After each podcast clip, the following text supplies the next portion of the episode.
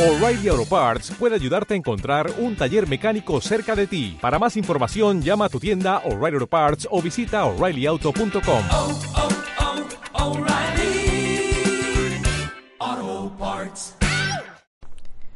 Buenas a todos y bienvenidos un domingo más a Discos de Platino, el podcast de historia de World of Warcraft de Pastando Mulgore. Yo soy Willa, la narradora. En el día de hoy voy a aceptar, voy a llevar a cabo, cumplir una de aquellas muchas promesas que, que os he prometido a lo largo de mucho tiempo. Una de las muchas peticiones que me habéis hecho, que es hablar de Uther el Iluminado. Supongo que con esto que, mm, el personaje está en Heroes of the Storm ha llamado más la atención, os ha gustado más o queréis saber más de él.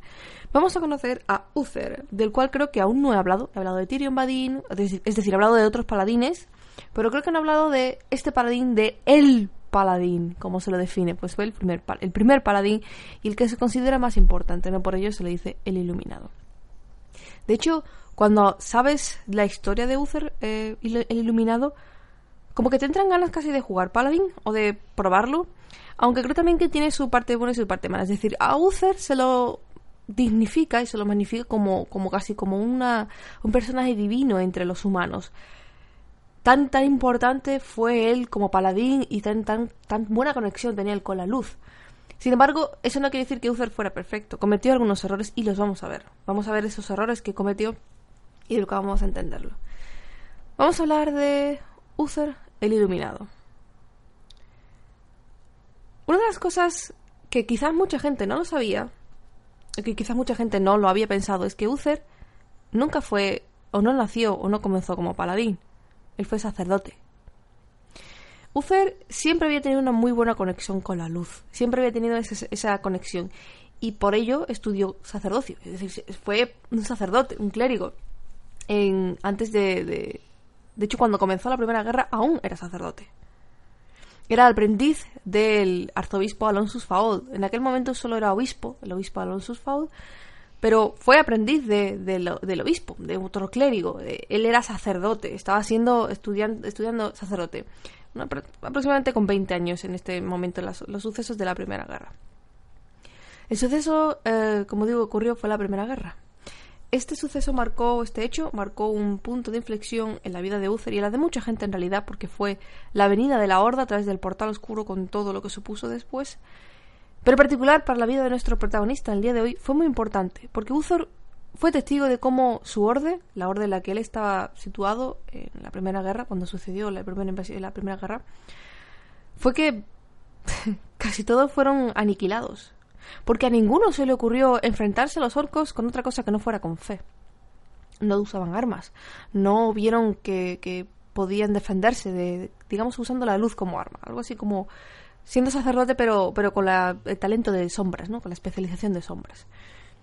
Esto le hizo plantearse a Uther y a Alonsus Faul que en realidad luchar solo con la fe no era de mucho, especialmente no contra los orcos. Los orcos, como digo, en la Primera Guerra, bueno, pues ellos llegaron, arrasaron con todo y demostraron que no solo que la alianza, porque los humanos en general no estaban preparados para un enemigo así, sino que además no sabían cómo luchar, no estaban eh, metidos en temas de guerra realmente hasta que llegaron ellos. Así que trabajando con Faul, con Alonso Faul, reclutaron a un montón de gente y crearon la orden de la- los caballeros de la mano de plata. La primera orden de paladines del, mundo entero, de, todo el mundo, y además él se convirtió en el líder de esa orden, si- siendo además imbuido como el primer paladín de todo Azeroth. Me atrevería a decir de todo el universo, de hecho. El primer paladín. ¿Qué podríamos decir que es como si a un sacerdote pues le da una maza y dice, hey, pues ya soy un paladín? Digamos que es más bien como una, un pequeño cambio en la mentalidad. Los sacerdotes no estaban tan metidos en eso de luchar. Eran más de rezar, de buscar la sanación, el- la guía de la luz. Un poco como, como Tirande. Pero versión sacerdote así, eso, sí, como Tirande, pero después de todo ella es sacerdotisa, ¿no? Siguiendo la guía de la luz. Sabemos que Tirande, sin embargo, puede, y sabe luchar. Cuando ha hecho falta, lo ha hecho. Utilizando el arco, utilizando tal. Sin embargo, los paladines es como literalmente no solo ver la luz como una guía, sino ver la luz como una herramienta, como un arma contra el mal. Seguir el camino de la luz, pero a su vez usar la propia luz como herramienta. Ya no como medio, sino como herramienta literal de lucha contra el enemigo, en este caso contra los orcos. Así que Uther, después de la Primera Guerra, después de crear los Caballeros de la Mano de Plata eh, y de ser el imbuido, el primer paladín de Azeroth, y me atrevería a decir de todo el universo en aquella época, pues empezó a, a, a conseguir fama. No porque él la buscase, sino porque literalmente era tan bueno en lo que hacía, se convirtió en un, en un personaje siguiendo un ideal concreto de seguir la luz, el camino de la luz, eh, camino claro y, expedito para él de proteger siempre al inocente, proteger al débil, luchar contra el mal, en este caso encarnado los orcos que querían invadir a los humanos. Uther luchó en la Segunda Guerra y es eh, cuando ahí empezó a, a, tener una gran fama. En esa, en esa lucha de la Segunda Guerra hizo muchísimas cosas. En primer lugar, descubrió él toda la artimaña que la familia Perenolde tenía puesta en, en, en, Alterac y eh, descubrieron que precisamente el señor de Alterac iba a traicionar a la alianza. Iba a usar a los orcos o a dejar que los orcos atacasen a la alianza y aprovecharse después para él tomar los restos y pues ser el, líder de la alianza. Entonces, él descubrió, Uther fue el que descubrió todo este tema y, em, y, y, lo, y lo y luchó contra ello. También estaba delante cuando Gul'dan, estaba presente cuando Gul'dan traicionó a Orgrim, Martillo Maldito, y se fue. Ya sabéis, recordando un poco aquellas cosas, uh, Gul'dan, cuando despertó del coma, se le puso la tesitura de, hey, ahora el jefe de guerra soy yo, Orgrim, Martillo Maldito, y te ordeno que o bien me sirves con algo que me sea útil, o bien te mueres. Porque sinceramente eh, sabemos que eres traicionero y por tanto no nos, no nos fiamos de ti. Y Gul'dan dijo, no, no, no, no, yo, yo, te, yo te ayudo, yo te doy mis tropas, yo te doy poder. Claro que cuando llegó el momento clave, Gul'dan dijo, hey, tengo algo mejor que hacer, me tengo que ir a tumba de exageras porque hay algo que quiero conseguir, hay que es muy importante. Así que justo cuando van a empezar los orcos a luchar en la Segunda Guerra, digamos en la batalla decisiva contra la Alianza, Gul'dan pues se lleva gran parte de las tropas, se lleva gran parte del poder porque así eh, lo necesitaba en aquel momento y por lo tanto la Horda Orgrim se ve con el culo al aire, hablando claramente y pronto. Claro, Uther no es tonto, ni Uther ni ninguna parte de la alianza no sabían qué estaba sucediendo, no sabían qué es lo que había sucedido con Gul'dan, con Gul'dan que los había traicionado, ni mucho menos, pero Uther vio, bueno, Uther y toda la alianza, vio, vieron que, que gran parte, una parte importante de las tropas de la Horda se estaban peleando entre sí, que otras habían marchado, ¿y qué hicieron? Pues atacaron. A tope. Y desde luego no iban a desaprovechar la oportunidad. en esta batalla fue también cuando Anduin Lothar murió, recordad. Así que perdió a un compañero importante, el señor Uther. Y también esta batalla no solo es importante por recordar de la derrota de Orgrim Drumhammer, Orgrim Batillo Maldito, es decir, fue esta la batalla la que perdieron con mayúscula, fue la que cambió las, eh, el curso de la guerra por completo y, e hizo que la alianza saliera victoriosa contra la Horda. Hizo también que los orcos comenzaron a ser capturados y metidos, encerrados en campos de internamiento. También, como digo, fue la batalla en la que murió Lothar, un amigo muy importante, mentor también de, de Ventormenta. Ya sabéis que por esta razón es por, precisamente por la que Varian pone el nombre de Anduin a su hijo, por Anduin Lothar, este personaje. Y también en esta batalla es en la batalla en la que Uther se gana el nombre de El Iluminado, que se lo puso nada más y nada menos que se lo dijo Turalion, general Turalion, ya que Turalion fue testigo de algo increíble. Uther, antes de comenzar la batalla, dio un gran discurso, un discurso súper elocuente, emotivo, iluminador, a sus tropas de los Caballeros de la Mano de Plata. Y esto hizo que todos los paladines de los Caballeros de la Mano de Plata se vinieran arriba, se, sintieran fuertes, poderosos y, y atacasen con todo a los orcos. Y además, precisamente el hecho de ver a los caballeros de la mano de plata, todos exaltados, todos poderosos, iluminados, gracias a las palabras de Uther, iluminaron al resto de la alianza y le dio eh, esperanza. Y fue toda una sorpresa para ver a los orcos ver venir a toda esa, a, toda esa maraña de, alianzas contra ellos, súper motivados para ganar, iluminados. Y es por esto por lo que el general Turalion, por supuesto antes de que Turalion desapareciese en el ataque contra contra uh, Draenor, el asalto al portal oscuro y posteriormente desapareció más bien en Terrayende, pues le puso el nombre de Uther el Iluminado, porque gracias a sus palabras, gracias a su presencia, a, su, a sus acciones, iluminaba el resto. Y desde luego, pensando que Uther tenía ese trasfondo de sacerdote, de conexión con la luz, que además eh, la mano del caballero de la mano de plata se basaba en el seguir la luz. El que te pongan el iluminado es como el título casi de ponerte de Dios o algo así. Es, un título muy importante. Muy, muy bueno. Sin embargo, aquí empezarían algunos de los temas más importantes para Uther y cuando me refiero a temas quiero decir cosas buenas y cosas malas. Ya he dicho antes que Uther no era perfecto. Después de todo, era humano. Él mismo lo decía. Él mismo decía que, que nadie es perfecto, que todos somos humanos y que la luz nos había, los había bendecido porque la luz amaba a todo el mundo. Quizás a unos más que a otros, porque por eso les daba su, su bendición, su, su, su presencia, ¿no? Como personaje.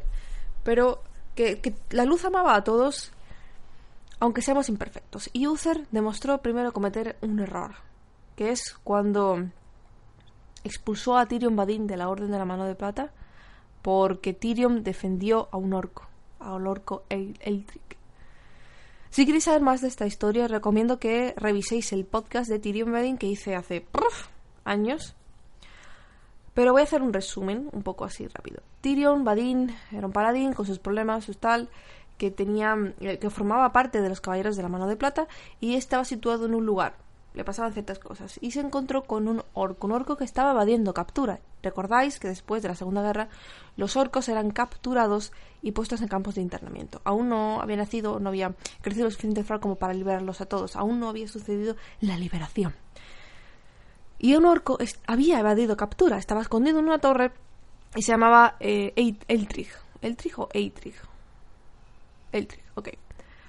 El caso es que lucharon. Tyrion Badin se lo encontró, Tyrion y Eitrich se enfrentaron y lucharon en la torre. Y la torre se cayó y destruyó sobre ellos. Estaba luchando en ese momento, pues cayeron los pedruscos y la torre se desmoronó. Y el orco salvó a Tyrion. Lo salvó. Entonces Tyrion se dio cuenta, eh, de primer lugar, de que los orcos pueden tener honor, de que tienen, quizás a su manera, quizás de una forma que las alianzas o que la, la humanidad ¿no? no, Azeroth, no, aún no había entendido, pero los orcos tienen su parte de honor, su parte de honorabilidad, de promesas, de palabras cumplidas. No eran simplemente salvajes, sedientos de sangre. Que por otra parte es entendible esa visión que tenía la alianza de los orcos, porque los orcos habían estado dominados por la sangre de manos. Los, los orcos estaban corruptos, habían entrado literalmente buscando sangre porque estaban así de corruptos. Sin embargo, eh, Tyrion entró en contacto con un orco completamente distinto, con una forma de ver a los orcos diferente, como diciendo, hey, ¿y si resulta que los orcos no son tan distintos a nosotros como puede parecer? ¿Y si resulta que los orcos pueden tener una posibilidad de redención? Y por tanto Tyrion además creía que le debía la vida. Bueno, creía no, le debía la vida. Entonces, cuando llegó una situación después, posterior, en la que Eitrich fue capturado y casi asesinado por otros paladines y otros luchadores, otros, guardi otros guardias de la zona, Tyrion lo defendió, lo ayudó y lo, lo, ayudó a escapar, a que Eitrich se marchase. Y le devolvió el favor. Dijo, hey, tú me salvaste la vida en esa torre, me podías haber matado. Y aquí, de hecho, incluso hubiera sido mejor para ti, porque te hubieras quitado de medio a alguien que sabía que existías. No solo no lo hiciste, sino que me salvaste, pese a todo lo malo que puede significar eso para ti. Así que ha llegado el momento de devolverte el favor y lo hago, pese a sabiendo a que esto me puede perjudicar. Y efectivamente fue así. Cuando Uther se enteró que Tyrion había hecho esta cosa, que Tyrion había ayudado a un orco, vamos a dejarlo así, que Tyrion había ayudado a un orco. Pensad un poco que en aquella época, como digo, eran bastante racistas. Vamos a dejarlo así, aunque realmente no es el caso, hay que ponerse en muchos otros aspectos. Pero bueno, que no le gustaban a nadie los orcos, que los orcos eran vistos como meros salvajes y que alguien, un caballero de la mano de plata, un paladín, había salvado a un orco, era impensable y prácticamente imperdonable. Prácticamente no, era imperdonable. Y esta fue la razón, uno de los errores que podemos decir cometió Uther, que fue expulsar a Tyrion de la orden de los caballeros de la mano de plata. Lo expulsó. Podremos decir que fue un error, uno de los errores, de los pocos errores que, pu que pudo cometer Uther. En primer lugar, porque fue estrecho de miras, no aceptó la visión de Tyrion, no aceptó que Tyrion podía haber encontrado algo diferente de los orcos, Él, porque dentro de Uther no cabía la idea que quizás los orcos eran más de lo que habían visto, eran más que menos salvajes. Que no solo que eran inteligentes y fuertes y bravos en batalla y tal, sino que podían tener honor, que podían sentir conexión con la luz o con los elementales o con porque no los había visto. Pensando bien que tam también es eso, porque nunca lo habían visto, nunca habían visto que los orcos podían ser algo más que meros brujos o salvajes. Pero él no aceptó la palabra de Tyrion, no, no aceptó lo que Tyrion tenía que decir, así que lo expulsó. Lo expulsó de los caballeros de la mano de plata y por supuesto ya sabéis que después Tyrion pues siguió otro camino. Uther también siguió con su camino. Uther se convirtió mucho, eh, se convirtió, no, fue, famoso, se hizo muy famoso por todas los- las cosas que hizo en la Segunda Guerra y como era tan famoso, era tan buen paladín, era el mejor paladín, era el Uther el iluminado, se convirtió en el mentor y el instructor y amigo del príncipe Arthas Menetil, quien sería el heredero al trono de Lord Aeron. Él no solo era amigo de Arthas, sino también, por supuesto, del rey Terenas. Contaba con los dos. Con, con el rey Terenas como amigo de em, y, confidente, y con Arthas como pupilo. Arthas era su pupilo. Veía en él un prometedor futuro. Arthas se veía como el paladín cuasi perfecto. Uther podía decirse que era el paladín perfecto por aquello de rectitud siempre, siempre con el bien, siempre hacia adelante, siempre pensando en luchar contra el mal. En este caso, el mal podría ser los orcos, serían los orcos en la época de la Segunda Guerra, y la época de eh, en esta zona, en este momento, sería la plaga, siempre luchando contra el mal, siempre protegiendo a los débiles. Y Arthas se veía en él como un digno sucesor de Uther, además de un heredero al trono, un trono además con muchos años de, de importancia. Era el trono más importante de la alianza. No va en tormenta, era el verdadero en aquella época.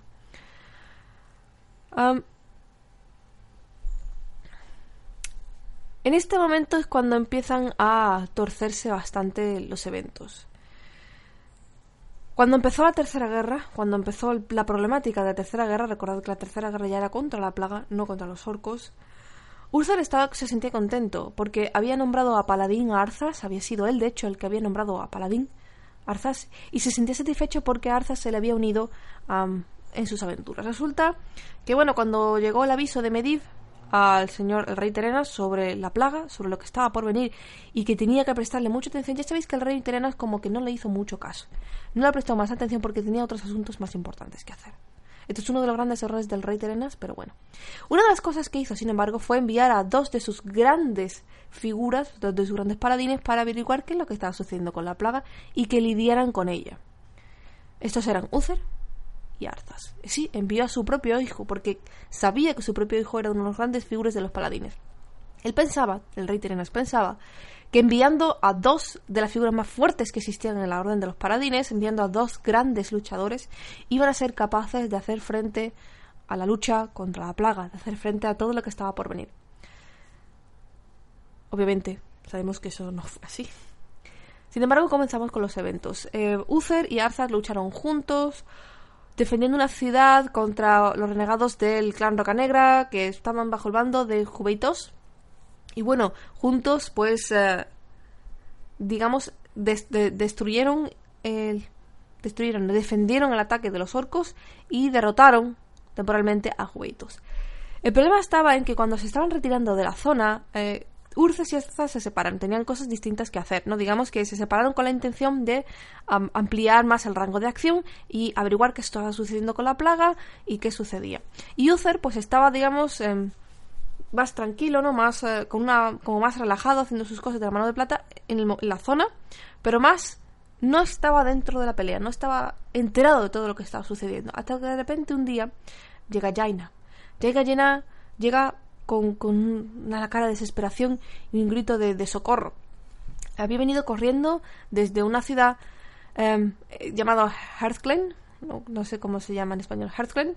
Resulta que, que Jaina vino corriendo porque la ciudad estaba bajo un ataque muy fuerte de la plaga y Arthas estaba allí y estaba prácticamente agobiado y a, punto de, de- de destruir, de ser destruido. Uther, en el momento en que Jaina vino con el aviso, corrió con todos los caballeros que pudo encontrar de la mano de plata y corriendo fueron a, a defender la ciudad, que había recibido muchísimo. La ciudad prácticamente estaba destruida.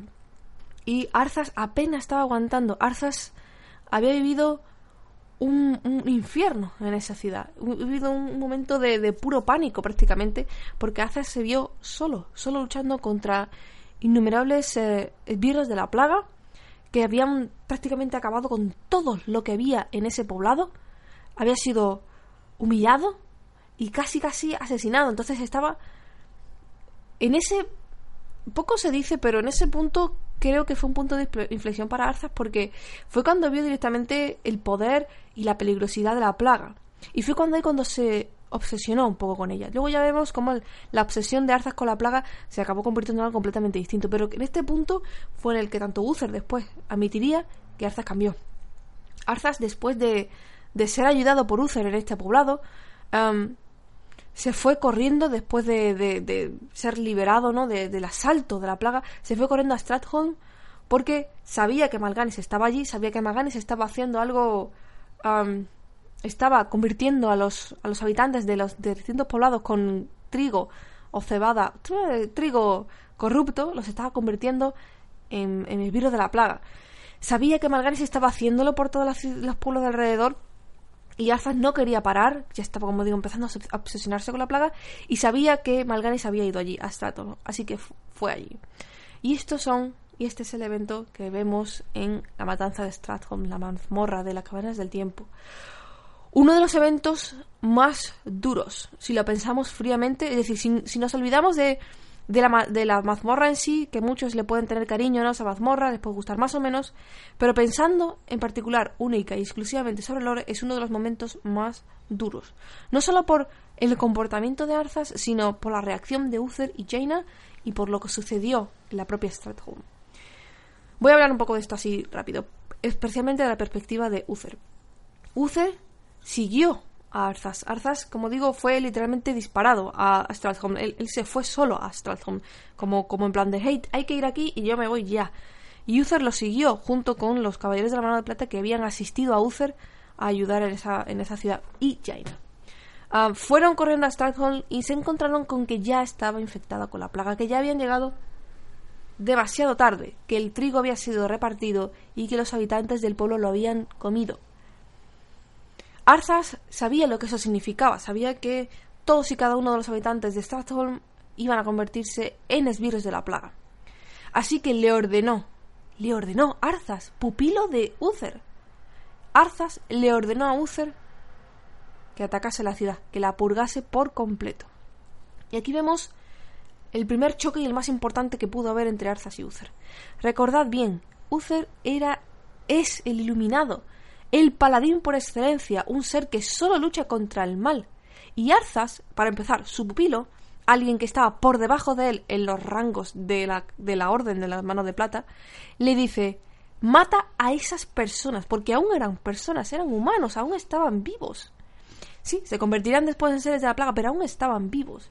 Y Arzas, un ser, un, un ser que, que él creía que era de paladín con sus mismos ideales, le dice, no, yo te ordeno a ti, Uther, que mates tú a esas personas que se van a convertir en seres de la plaga.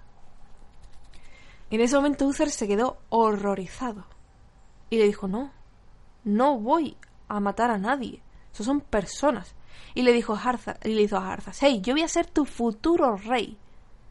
Tienes que hacerme caso. Ya no estaba, ya no estaban hablando dentro de, de la orden de rango de, de- de- dentro de la mano de plata, de la, de la orden de la mano de plata. Estaban ya hablando ya de orden de rango de obediencia en términos de reino, reino de Lordaeron, usando ya comando superior de, hey, yo voy a ser tu rey, hazme caso. Y le dijo Uther, hey, ni aunque fueras mi rey, te obedecería. Porque lo que me estás pidiendo va contra todo lo que yo creo. Literalmente se impuso aquí, el- se le impuso a Uther la decisión de obedezco a mi príncipe o a mi futuro rey, o obedezco a mis ideales y a, la- y a lo que represento. Y eligió a los ideales y a lo que representa. Eligió a la luz. Arzas en ese punto se sintió traicionado, de hecho lo acusó de traición y em, ordenó que la orden de la mano de plata fuera destru- destruida, no, em, disbandada, de- que, se, que se deshiciera la orden de los caballeros de la mano de plata. Porque, como no le hacían caso, pues era una orden que había traicionado la orden de, de su príncipe y por lo tanto pues tenía que ser disuelta. No solo Uther se fue, recordad que también Jaina se fue. Ninguno de los dos, ni mucha gente de los caballeros de la Orden de, de la Mano de Plata, estaba de acuerdo con lo que Arzas después en ese momento hizo. Uther, olvidándonos ya de lo que sucedió en la matanza, todo el mundo lo sabe, si no, pues bueno, os recomiendo que escuchéis los podcasts de Arzas o que vayáis a ver la mazmorra de la matanza de Stratholm. Uther en ese momento se fue a hablar con el rey Terenas. y le dijo, hey, am, creo que Arzas ha sido comprometido, que algo le sucedió en esos eventos, en ese poblado en el que fue casi asaltado prácticamente por, por, la, por la plaga y que si no llega a ser por el aviso de Jaina no hubiéramos llegado. Y Arzas está fuera de control. No, no, no. Está quizás que en un momento de estrés postraumático o algo y no está en sus cabales. Porque el rey Terenas, cuando se enteró de lo que había ordenado Arzas, obviamente no hizo caso, no, no ejecutó la orden de disolver la orden de la mano de plata, ni de coña, ni tampoco le quitó poder a Uther. Por supuesto, de hecho, los dos entendieron con tanto Uther como, como el rey Terenas que Arzas estaba saliéndose del camino y que era mejor llamarlo para que volviese. Arzas en aquel momento ya se había ido a, Nor a Rasganorte después de lo sucedido en Stratholm. Así que cuando Arzas volvió, bueno, pues eh, el pueblo le hizo la fiesta porque había vuelto el heredero. Eh, la capital celebró como si fuera un festivo la vuelta del héroe, del príncipe. Y la festividad se convirtió en un grito de terror cuando Arzas mató en el trono, empalándolo con su espada al rey Terenas. Uther se sintió fatal. Uther no solo había perdido a un amigo, como, el rey, eh, como el rey Terena, sino que había perdido a otra persona, había perdido a Arzas. Arzas ya había ido al punto de no retorno. El que fue, que nunca más volvería a ser. Uther siempre, siempre, siempre enseñó a sus paladines que nunca se tenía que dejar llevar por sentimientos como la venganza o el odio que todo lo que hacían tenía que estar hecho regido por la luz, por el, ideal de que se luchaba por el bien mayor, se luchaba por, por el bien, se luchaba contra el mal. Y sin embargo Uther estuvo muy cerca de caer en su propia trampa, de odiar a Arzas por lo que le había hecho al rey Terenas, y de odiarse a sí mismo por no haber sido capaz de proteger al rey Terenas y no haber sido capaz de salvar y proteger a Arzas, de haber hecho algo para salvar el alma o la, la, lo que él sabía de Arzas. Pero este no fue todo. El rey Terenas fue cremado y se pusieron sus cenizas en una urna mágica.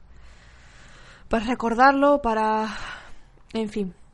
Sin embargo, um, Arzas necesitaba una urna mágica para los restos de Kel'Thuzad para así poderlos llevar, que pudiera llevarlos y transportarlos hasta eh, el pozo de la fuente del sol, hasta la fuente del sol, mejor dicho, ya que quería hacer una serie de, de hechizos, bueno, de cosas necrománticas, necesitaba la ayuda de Kel'Thuzad y Kel'Thuzad se estaba descomponiendo, estaba muerto, se estaba descomponiendo y necesitaba un sitio donde poner los restos de Kel'Thuzad en una urna mágica especial hasta que pudiera llevar esos restos hasta la fuente del sol y ya de ahí pues levantar a todos el, el, el nigromante que conocemos como Kel'Thuzad, ¿de acuerdo? El caso es que, claro, um, Uther se encontraba defendiendo la, las, los restos de Terenas, porque él se estaba penado por, la pérdida de, esas dos personas a las que es considerada familia, el rey Terenas y Arzas. Él prácticamente ya estaba eh, lamentando a Arzas, porque ya lo consideraba prácticamente como alguien muerto. Imaginaos la sorpresa y el, el lo, desagradable que se tuvo que sentir Uther cuando se encontró que el rey Arzas no solo, perdón, el rey Arzas, bueno, ya sí era rey, que el príncipe Arzas no solo había matado al rey Terenas, sino que además estaba saltando su tumba, la tumba de su padre, que él había matado, para llevarse la urna mágica, desechando por supuesto los restos del rey, tirándolos al suelo como si fueran nada o nadie. Así que Uther fue a defender, por supuesto, el ataque de Arzas, porque Arzas no vino solo, vino con un montón de, la, un montón de bichos de la plaga. Uther fue a defender por completo el asalto de, la, de, Arzas y lucharon. Maestro y alumno lucharon entre sí. Nunca sabremos si realmente Uther, como ser iluminado, como el mejor paladín, el, el paladín por excelencia de Azeroth, no pudo luchar contra Arzas en aquel estado. Y eso que Arzas aún no estaba en su máximo poder, ni mucho menos. O no sabemos si es que Uther realmente no tenía ya mucha voluntad de vivir por todo lo que había visto, por haber sentido, por sentirse incapaz de haber protegido a esas dos personas como el rey de Arenas y el propio Arzas. El caso es que Arzas acabó con Uther. Arzas fue ah, el que acabó con Uther. Y Uther vio como el pupilo, a quien el cantante quería casi como un hijo, lo asesinó. A él mismo. No solo había sido testigo del asesinato de su padre, sino de él mismo. El cuerpo de Uther eh, fue puesto en una tumba, en una gran tumba que podemos visitar en las uh, tierras de la peste del oeste, si no me equivoco, en una zona en la que su tumba está iluminada siempre. Es una zona muy oscura y sabéis que las tierras de la peste, tanto la este como la del oeste, son bastante mm, eh, feas, ¿no? De, de comidas por la plaga. Bueno, tenemos que admitir que después del cataclismo, como que se arregló un poco la zona, se vio como más con posibilidades de mejorar. Pero ciertamente eh, en aquella época, bueno, pues tierras de la peste eh, de la peste del oeste y del este, como que ninguna de las dos tenía muy buenas perspectivas. No se llamaban tiras de la peste por ninguna razón en particular, más que por la peste, por la plaga, ¿no? Y sin embargo, la tumba de Uther iluminado siempre estaba iluminada. Siempre marcaba el lugar en el que los restos de Uther estaban ahí. Eso no quiere decir que Uther no siga. De hecho, hemos visto el espíritu, podemos interactuar con el espíritu de Uther. Hemos eh, hecho misiones, de hecho, la Alianza tiene misiones por ahí. Pero, en fin. Sin embargo, el legado de Uther sigue hacia adelante. es importante, ¿cómo se dice? es importante recordar que la Uther va más allá de su propia existencia. Uther fue un personaje muy importante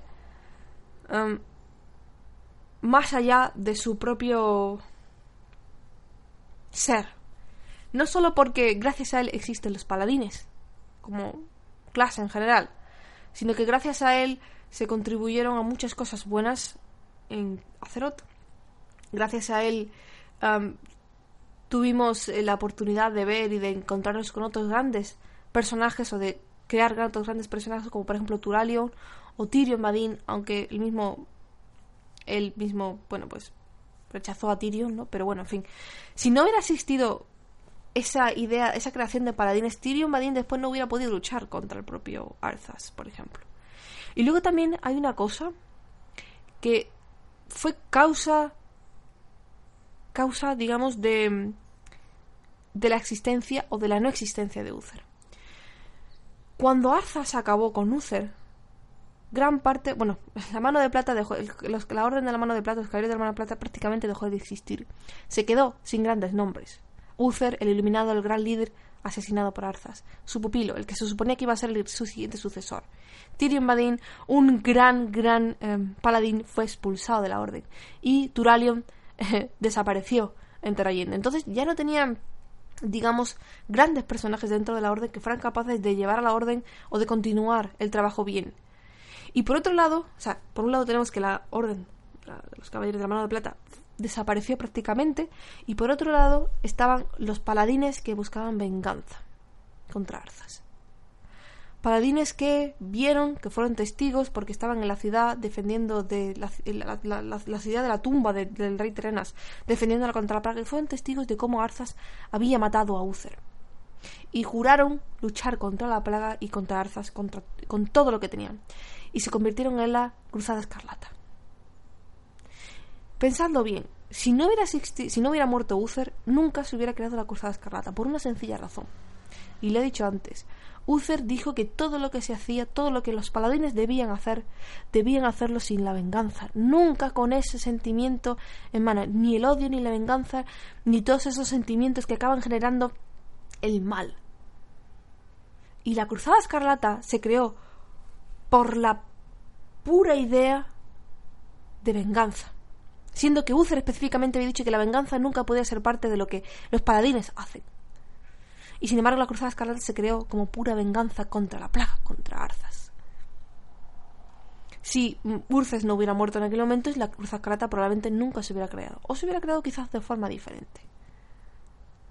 Uther fue de los, de los personajes que podemos decirle más lineales que Azeroth jamás había tenido. Es un personaje que no se le puede decir, hey, eres malo o puedes tener cosas buenas y malas, ¿no? Por ejemplo, Illidan.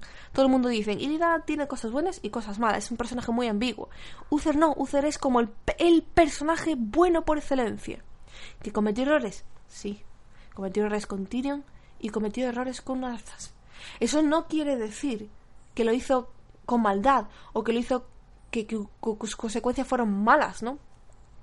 Sino que puramente cometió errores porque él es humano un humano sumamente fuerte, imbuido en la luz, como el paladín. Digamos así, si tenéis algún tipo de ideal de lo que un paladín debería ser, estoy segura que Uther rellena todas las casillas.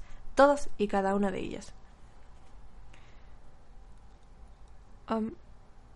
Algunos, a algunas personas no les gusta Uther por este motivo.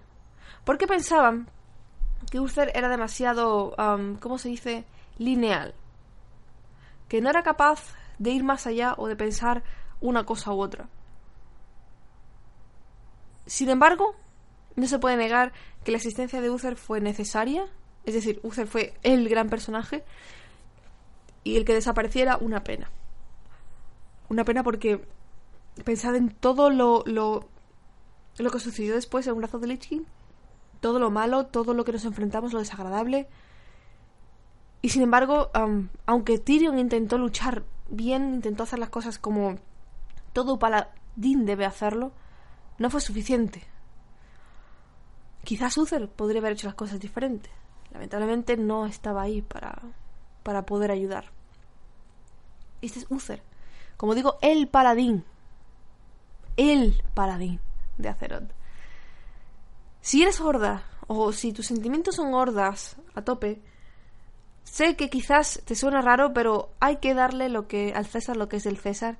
Y Uther es el paladín por excelencia.